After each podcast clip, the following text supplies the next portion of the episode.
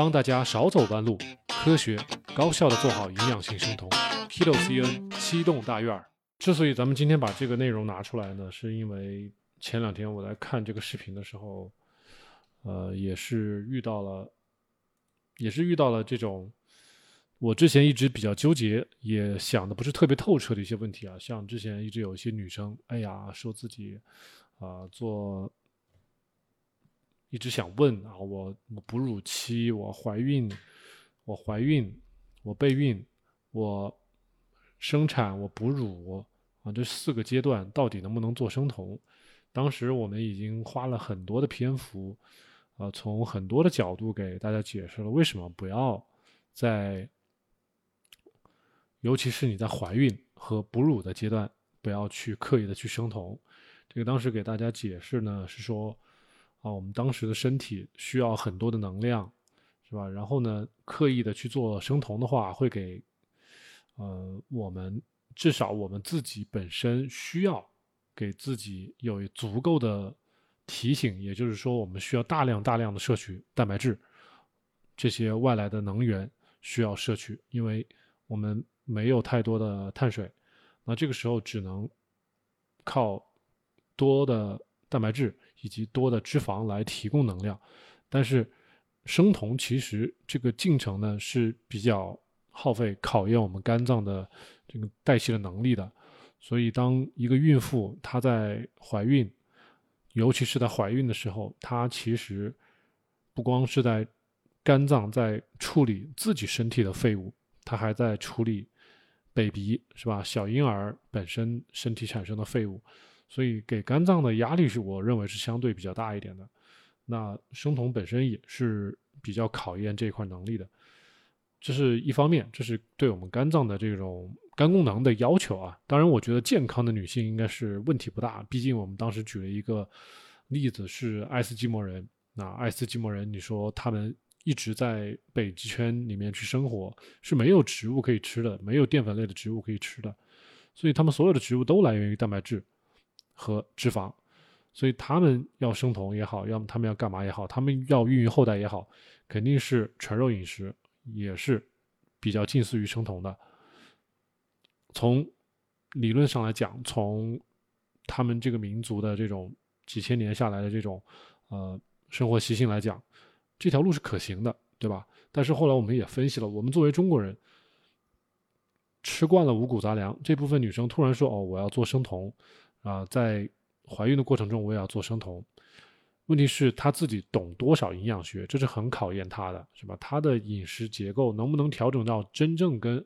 人家爱斯基摩人没有什么区别的，是吧？大量吃吃肉，大量吃动物的内脏，大量的吃动物的脂肪，来保证自己在怀孕的这个期间里面能量是供给是充充足的，然后不会出现营养的缺乏。啊，当时我们觉得这是一个考验人的地方，所以一般的女生确实。除非真的是很懂，在做怀孕之前就已经下定决心，同时已经有相当的这种营养学的基础了，她能够在做怀孕的过程中，能够把我们刚才说的那些关注的那些要点啊量给提起来，这样子才有可能做好生酮，在怀孕期间啊。但但是我们说了，这个比较。在临床医学上，这方面的例子还是相对比较少，都是一些个例。我们给大家举过例子，都是一些呃癫痫的女性啊，不得不做全程的生酮啊，这种例子啊，不得不做，存在的是有的。所以，如果你但凡去哪个医院，是没有哪个医院是会支持你在怀孕的过程中做生酮的。那至于将来你说孩子生出来了，我哺乳了什么，我要不要生酮？这个其实也是值得商榷的啊，都是值得商榷的。真正比较合适的是你断乳之后，断乳之后再去。啊，我们之所以今天把这个内容拿出来跟大家讲，就是因为这个人啊，大家看我的看我的这个标题，他是写这个人叫做 Doctor Alex Perchushevsky，他是一个悉尼的一位医医生啊。他说他自己是加拿大的皇家学院的啊。General practitioner，他就是一个 GP，就是一个全科医生啊。然后呢，他是一个他们悉尼代谢健康这种医生一个群体的成员，再一个呢，他是悉尼的低碳专家的，相当于是一个总监级别的一个人哈。然后呢，他又是一个他们悉尼 South West 西南悉尼 Cancer Care Services，他们是做一个癌症干预的一个机构，所以。他是对癌症方面会有比较多的一些研究，讲到癌症了，所以他本来是讲癌症的。我看完这个视频之后，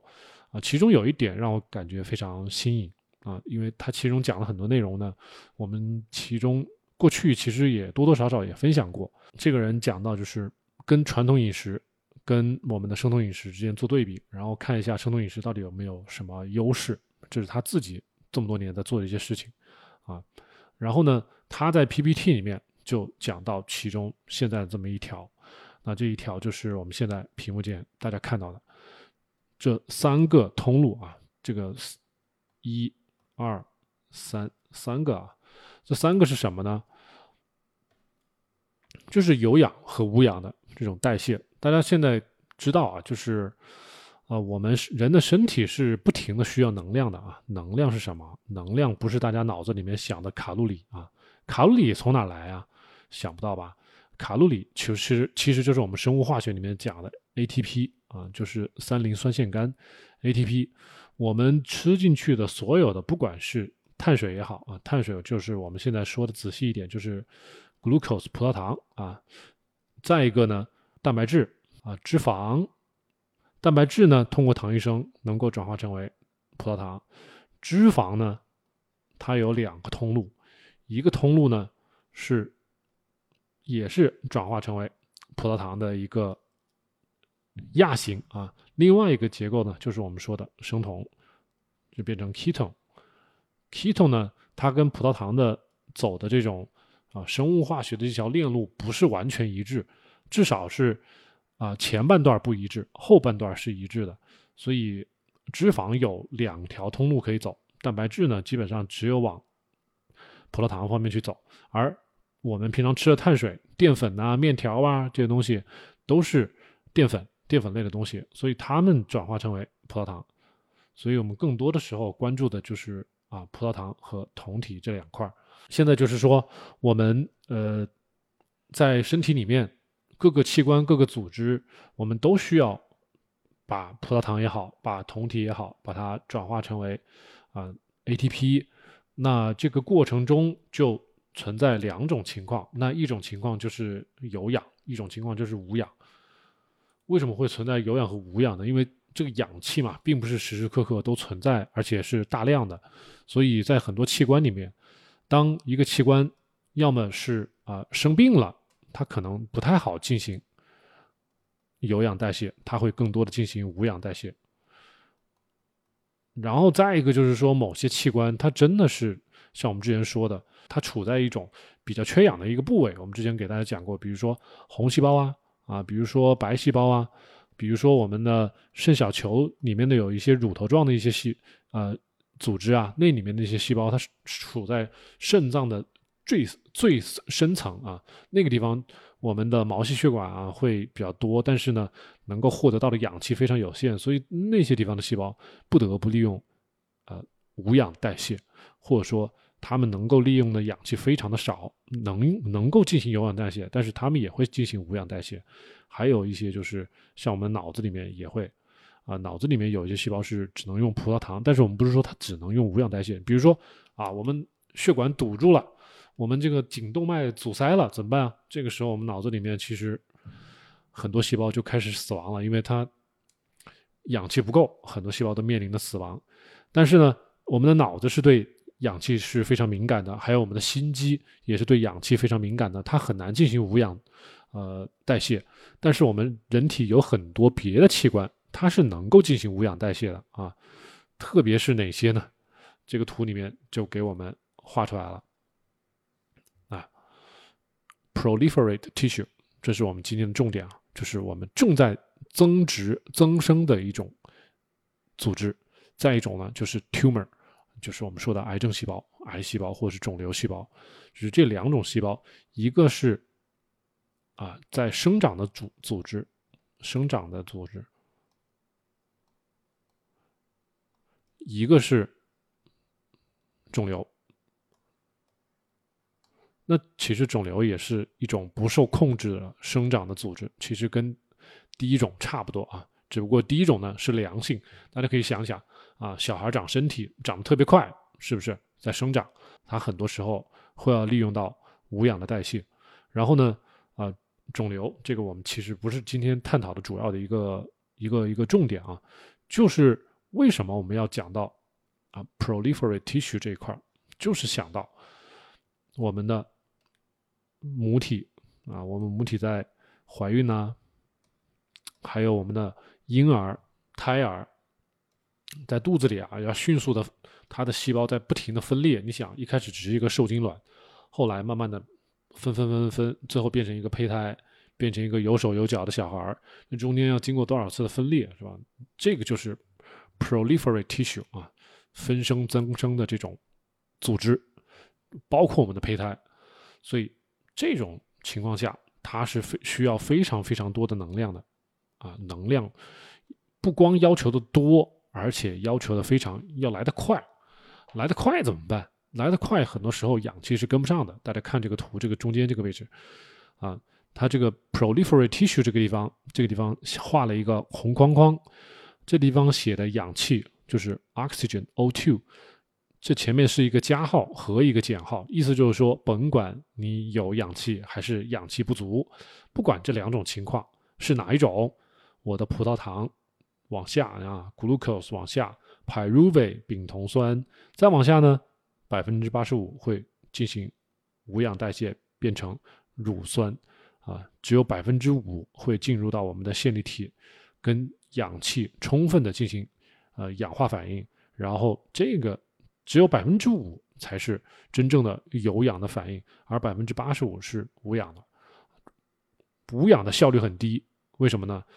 它一个葡萄糖分子最后消耗完了之后，只能产生四摩尔的 ATP 啊，四摩尔的 ATP 非常小，非常少。咱们对比一下前面的啊，前面的比如说我们一个正常的葡萄糖，那一个正常的葡萄糖在一个组织里面跟氧气充分的。结合是吧？然后呢，进入到我们的线粒体，充分燃烧之后呢，得到三十六个 ATP。如果在无氧环境下，它转变成为乳酸，只得到两个 ATP。那么，这种很小百分之五的氧化和百分之八十五的呃无氧化这种反应，最后只得到四个。摩尔左右的 ATP，所以效率是非常低下的啊，就是只能得到四个 ATP，非常非常少。但是呢，速度是非常非常快的。总之啊，现在我们告诉大家，就是有氧的有氧的反应，有氧的代谢呢，它产生的 ATP 多，但是。速度比较慢啊，速度比较慢，这就是为什么我们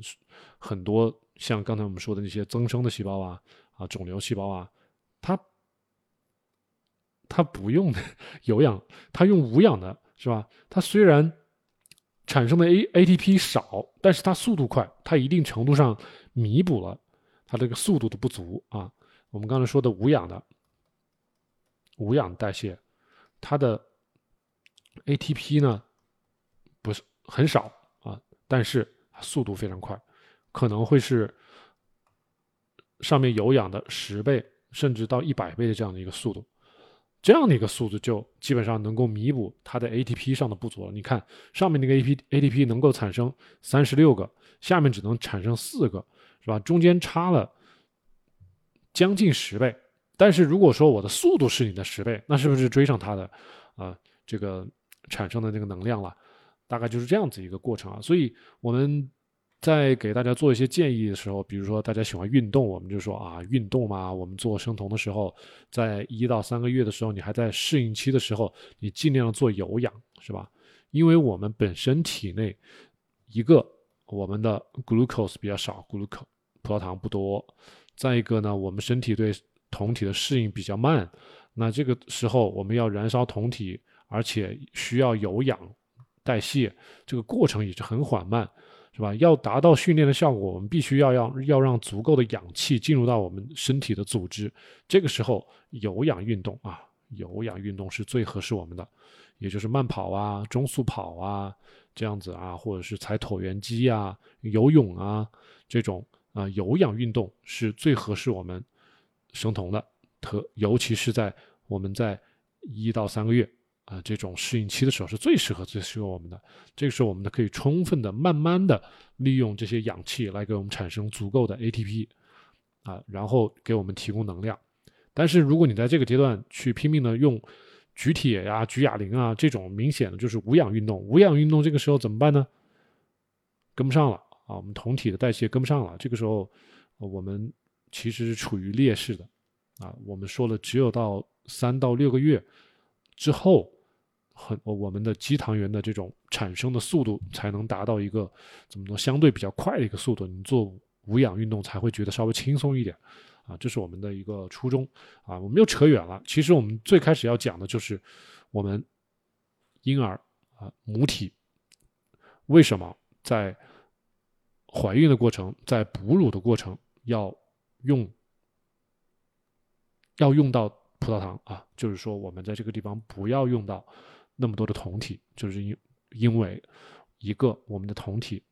速度慢，它的代谢需要大量的氧气，速度慢啊，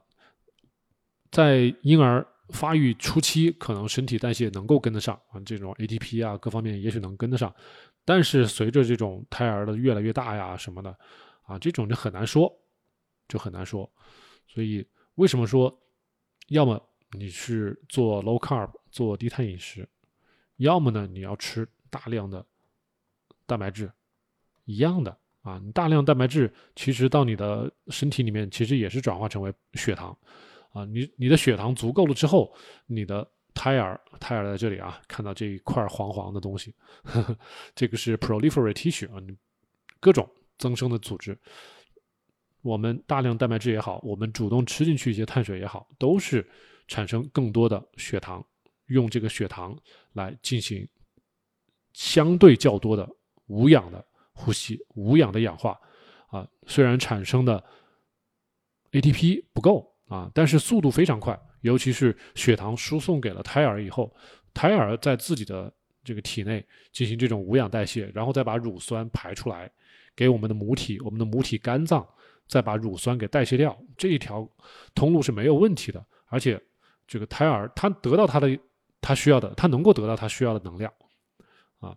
所以大家如果说你说刻意的在呃做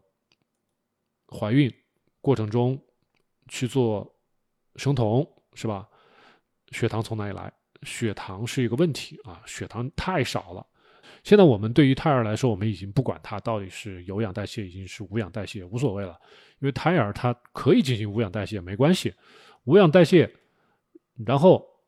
他把乳酸给我们，是吧？给我们母亲啊，母亲去代谢。然后呢，胎儿自己通过烧非常非常快的这种无氧的呼吸、无氧的代谢，把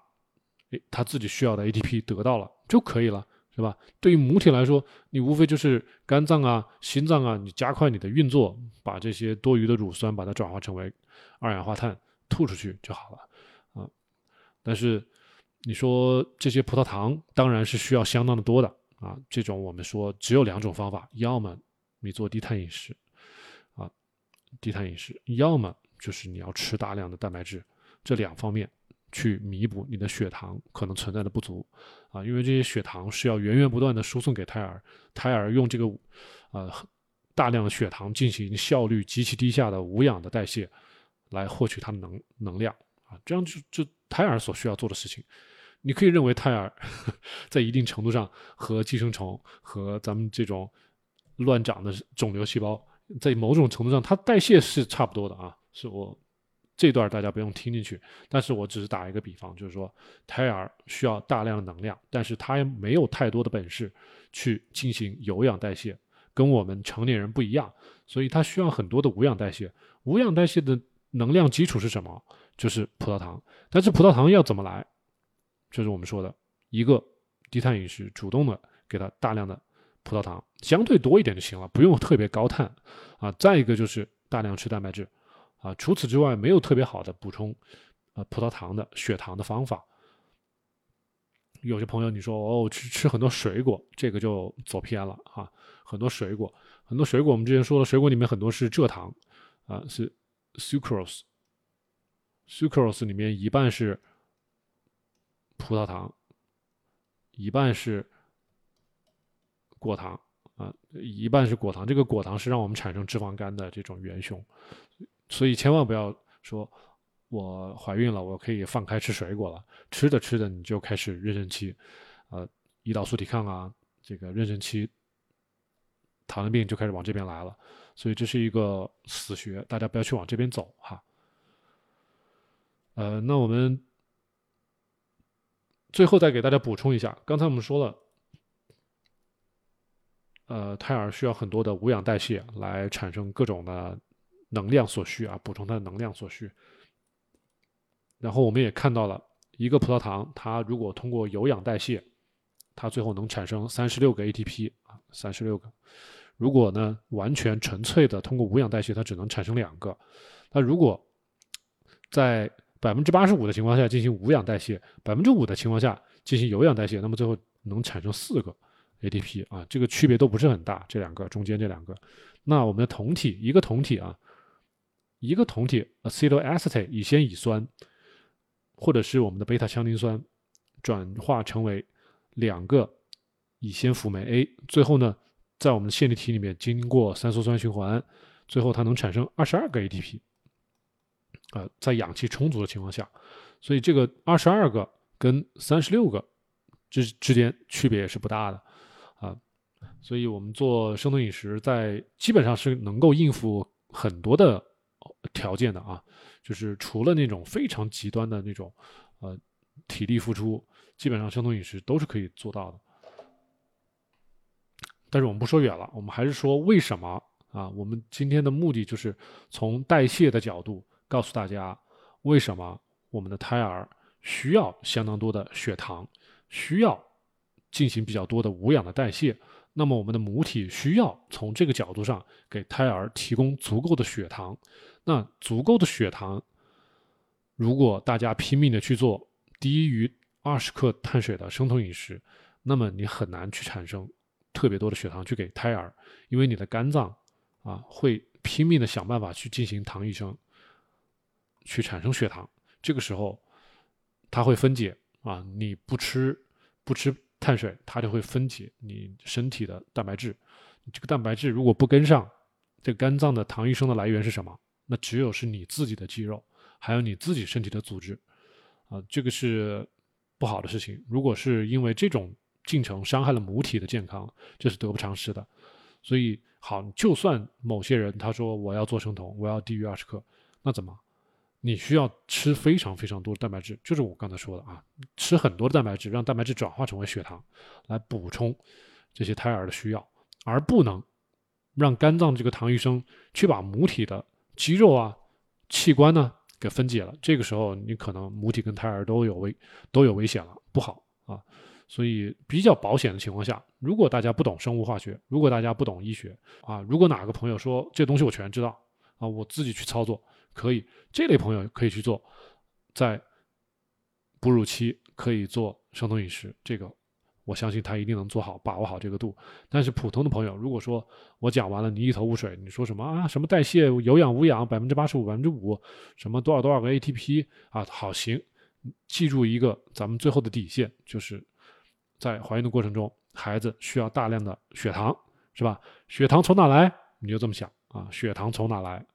血糖从我们吃的食物中的碳水来，或者通过我们的蛋白质的糖异生来。啊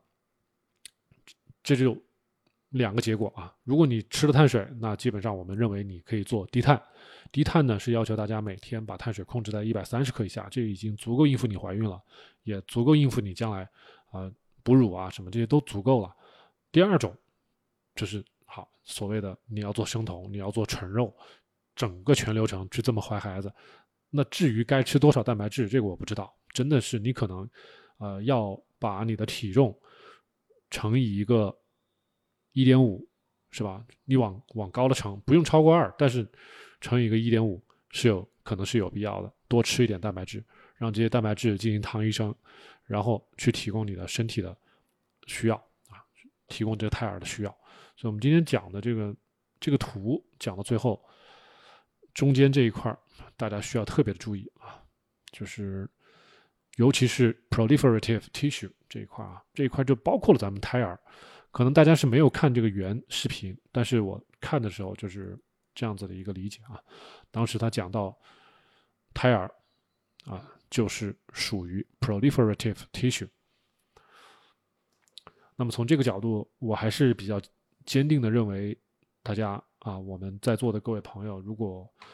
做生酮，就不要想着在怀孕甚至是哺乳这段时间去。想了啊，因为哺乳也对母体是一个巨大的考验啊！你要产生各种乳汁，乳汁也是要从我们的葡萄糖转化过来的，所以还是回到刚才我们同样的结论：要么你吃碳水啊，要么你吃碳水，要么你要吃很多很多的蛋白质，两种途径都可以啊。第二种途径就对你对营养学方面有所要求。而第一种吃碳水，这个很简单，根据传统，根据自己，呃，周围人的做法，根据这自己的父母的经历，很多东西你就可以依葫芦画瓢可以做过来。但是第二种没有，目前来说没有太多的指南可以告诉大家该吃多少。但是，呃，比较粗略的，大家就是可以用自己的体重是吧，千克数乘以一点五，甚至你说啊，一点五也不够，你可以往上走，走到二点零。就是其实跟他们做健身的人已经很像了，他们健做健身的人要练大块肌肉，他们也在吃非常大量的蛋白质，也是基本上是用自己的体重乘以一点五到二点零这样子的一个呃比例，呃这样子大量的蛋白质吃进去之后呢，会产生糖异生，一方面提供了血糖，一方面呢他们自己长肌肉也有需要啊，其实都很像啊，因为肌肉在增生嘛。也算是 proliferate tissue 啊，都是一样的，所以在生物化学角度都没有太大的区别。呃，我们今天算是从生物化学角度又给大家又讲了一遍，为什么母亲在怀孕以及哺乳这两个阶段啊，尽量的不要去做生酮，除非大家真的是很懂营养，尽量的不要去做生酮，做低碳就可以了啊。我们已经从底层的原理给大家讲的非常清楚了，不要再问了啊。如果如果说有些朋友你说自己去做，那这这全部都是风险自担就好了嘛，这个我们就不在网上讨论了，这完全是自人自己的个人行为。那就是说我们现在做科普，给大家讲这些原理，那么我们是这么建议的啊。然后发育阶段的儿童，在我的理解中，其实也是不用刻意去做生酮的啊。我们现在让孩子做生酮是什么呢？就是我们在医院会看到有一些。十岁左右的小胖子啊，小女生、小男生，还有一些十五六岁左右的那种，呃，大胖子，就是上了初中、高中的这种青少年，呃，这种小胖子、大胖子，在他们减脂的这种这个阶段，我们会让他做生酮。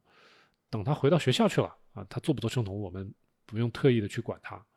啊，这个是对于他而言是这样子的啊。但是我觉得孩子虽然不用做生酮，但是你尽量让他做一个低碳的一个。呃，操作是可以的啊，就是学校的那些餐食嘛，大米饭你可以少吃点，但是你比如说每天中午吃一碗大碗米饭是吧？然后只吃那么一点点肉，只吃那么一点点菜，这个就是有点本末倒置。在我看啊，就是你应该多吃几份肉，少吃一点米饭，这样你在一个低碳的范畴，让我认为是比较合适，对于孩子长身体是比较好的。而且我我们也看了很多，嗯。男生的他们的一些体检报告，特别是有些男生长身体长得很快，初中高中就长到一米八，是吧？身体对营养的需求很高的。你看他体检报告，你会发现他贫血了，所以你不能少吃肉了啊！还是我们的要求，这些肉还是要多吃啊，红肉啊，什么肉都得吃，做低碳，多吃肉啊。然后孩子只要说他还在不停的发育发展，这这个阶段你适当的让他吃点碳水是可以的，胰岛素加上生长激素长高啊，这个是我们的生长发育是两两种激素全部都需要，一一个是胰岛素，一个是我们的生长激素。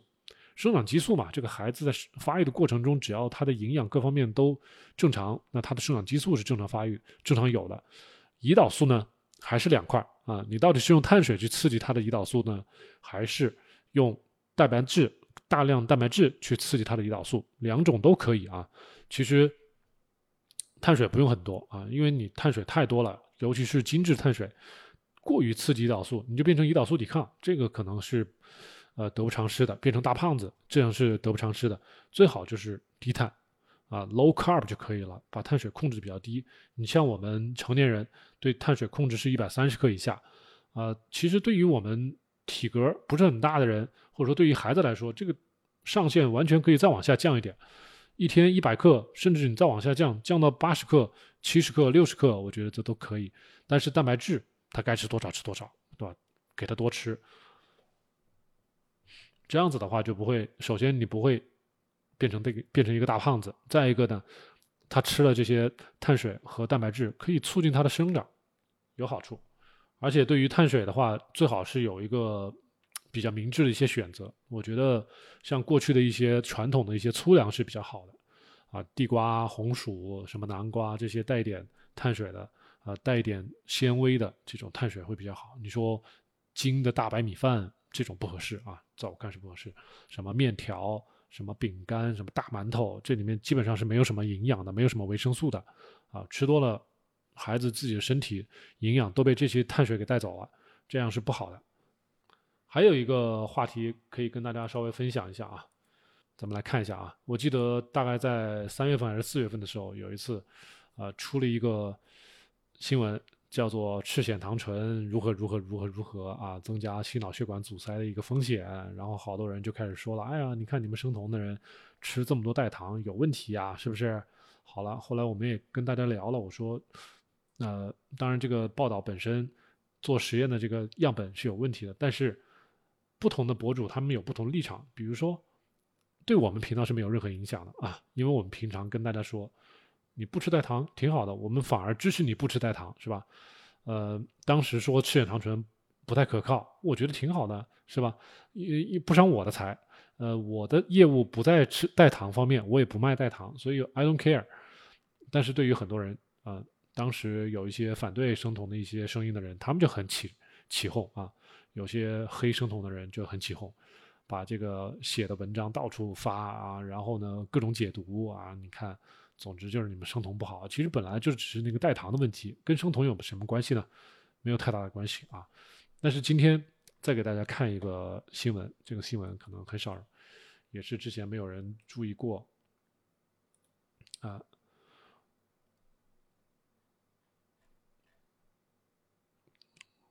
今天讲一些稍微轻松一点的话题啊。这个是《纽约时报》的《New York Times》。纽约时报的在五月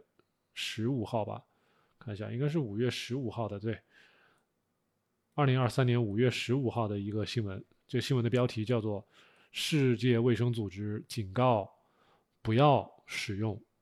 人工的啊这种人工合成的甜味剂 （artificial sweeteners）。artificial sweeteners 哪里有呢？在我们的。碳酸饮料里面，特别是大家喜欢喝的什么外星人电解质水，是吧？还有一些什么啊无糖可乐，还有很多各种现在的很多带甜味的气泡水啊，很多很多，全部都含有人工合成的甜味剂，不管是安赛蜜还是啊马斯甜，还有什么呃叫做嗯三氯蔗糖啊，还有糖精。糖精钠这些东西全部都叫合成的人工合成的一些呃糖。当然了，这次呢，世卫组织它把代糖啊，把 artificial sweeteners，它把它的范围给扩大了，并不只指咱们刚才说的那几个人工合成的，它把一些，比如说我们以前说的 stevia，也就是甜菊苷啊，一些比如说菊粉这种稍微带点甜味的，甚至罗汉果干这些东西全部都算进去了。啊，还包括我们之前说的 xylitol 啊，像 xylitol 木糖醇，呃，erythritol、赤藓糖醇这些东西全部都算进去了。所以这些东西都叫甜味剂，所谓的打着零卡路里的甜味剂，都他认为不合适啊。我们可以仔细来看一下这个文章，他为什么要这么说？我们可以稍微看一眼。那么说，呃，世界卫生组织 （World Health Organization） 在星期一的时候呢，警告了啊，against using artificial sweeteners to control body weight，啊，就是很多人用这个东西来减肥，真的能减肥吗？大家仔细想一想啊，就是你周围听过有多少人说我通过一直喝。气泡水儿喝无糖可乐，最后减了二十斤的，有没有？如果没有听说过，那你就好好回想一下，这个东西到底有没有用了？为什么世界卫生组织要在这个时候说这个事儿啊？这些人拿来 control body weight，来来控制体重，或者说 reduce the risk of non-communicable diseases，就是有些疾病可能说不清楚是什么问题导致的。啊，他是说来控制一些风险的这种做法是没有效果的啊。然后呢，long-term use 长时间的用这些代糖，这些 artificial sweetener 人工合成的代糖呢，没有用，not effective 无效啊，and could pose health risks 不光没效，而且还有可能会引发新的健康的一些风险，这样子。那然后我们再看一下下面具体的是怎么说的。这些代糖啊，说的 alternatives to sugar 其实就是代糖。如果 when consumed long term 长时间吃呢，do not serve to reduce body fat。大家想减肥，无非就想减体脂嘛。但是他告诉我们了，do not serve to reduce body fat，根本不会减轻我们的体脂率啊，不会减少我们的身体的脂肪。不管是在成年人还是在小孩儿。所以我见过有一些妈妈就是比较心疼孩子，啊，要做低碳饮食啦，要做生酮饮食啦，要减肥啦，不让他喝可乐啦，啊，给他喝无糖可乐，有没有用呢？也许有那么一点点，就是中间过渡让他戒甜饮的这种工具的这种作用，但是长时间的让他喝是没有任何用处的啊。那么世界卫生组织建议呢，adding。Continued consumption could increase，啊，如果长时间的持续的吃这些代糖呢，会 increase the risk of type two diabetes，会增加你患糖尿病的二型糖尿病的风险啊，cardiovascular diseases and mortality in adults，心脑血管疾病的风险会上升，同时呢会增加死亡率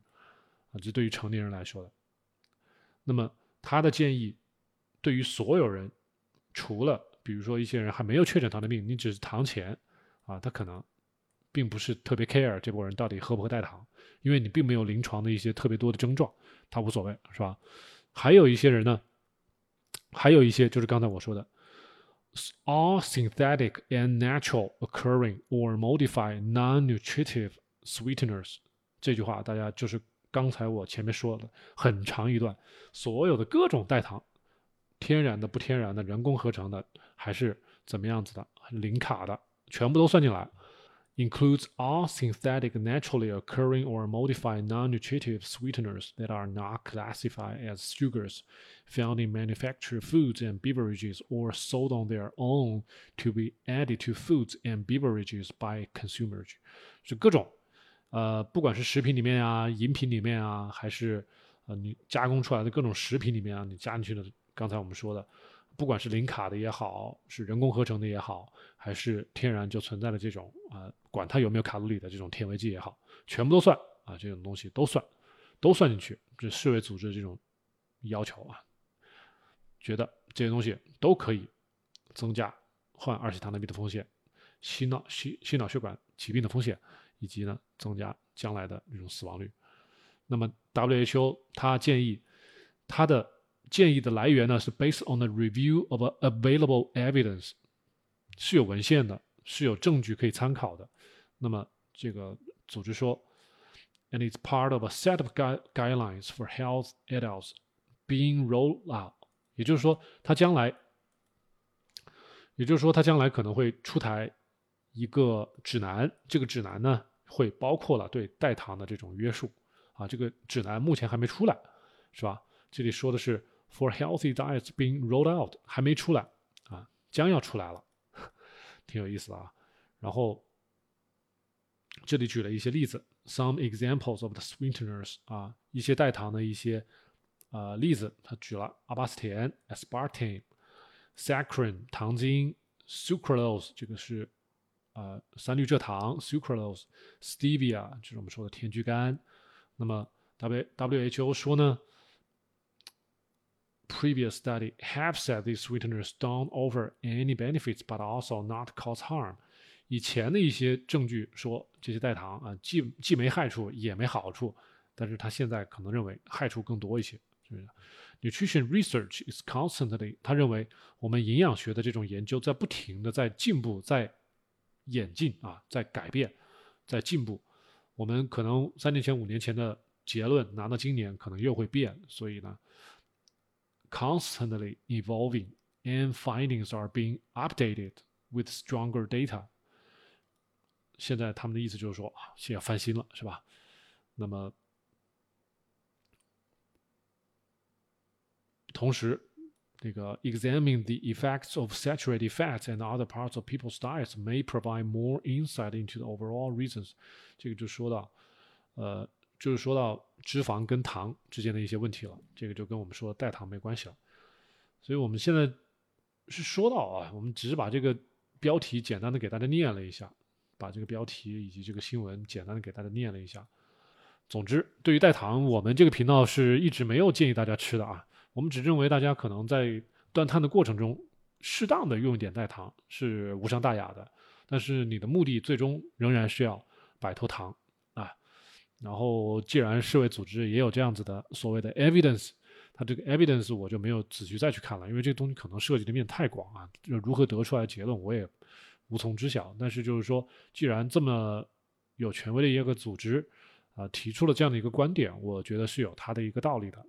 而且我们自己在现实生活中也有这样的感受啊，这种代糖会影响我们的食欲。会不会让我们潜在吃的更多，不利于我们去减肥，是吧？然后对于一些有糖前、有二糖的人，会不会说因为影响了食欲，影响了胰岛素的敏感度啊，让他们更难的去控制食欲也好，控制摄入也好，以至于将来去做我们的低碳？去做我们的生酮都会产生阻碍啊，这在我们看是这样子的，是很现实的一些问题。大家不要以为说减肥就无非就是少吃少吃，靠什么计算器、靠什么食谱就可以把这个东西做好了。其实我们更多的是在跟我们身体内部的一些激素在做斗争啊。你的激素起来了，你这个人的情绪就不受控制了，你就不要再跟我谈什么啊，今天只能吃多少卡路里了。你情绪来，你还管什么卡路里啊？你自己想想是不是这个样子？所以我们做到一切的目的都是为了让大家。情绪平复啊，食欲不要受到干扰。那从这个角度讲的话，代糖没有什么特别的帮助啊，控制你的食欲没有什么太大的帮助。只有在你戒瘾的时候是有帮助的，它是一个替代物啊。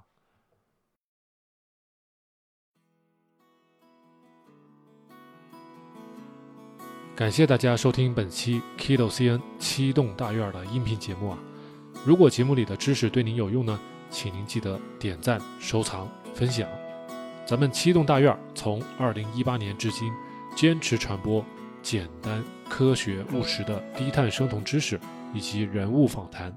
几年间，帮助了数不清的朋友改善了自身健康。许多朋友呢，还将节目中的知识和原理应用到周围的亲戚、朋友以及父母的身上啊，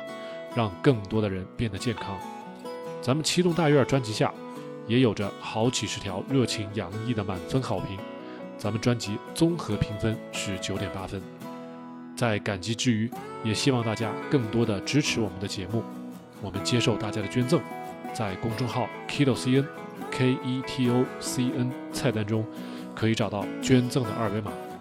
小莫老师也接受大家的付费咨询，按小时计费。如果大家还有更多的专业的需求，也可以积极的与我联系啊。咱们留言或者是私信，七栋大院的官方网站也有更多的内容与介绍，欢迎大家访问 kidocn.com 或者百度搜索七栋大院官网。我们下期节目再见。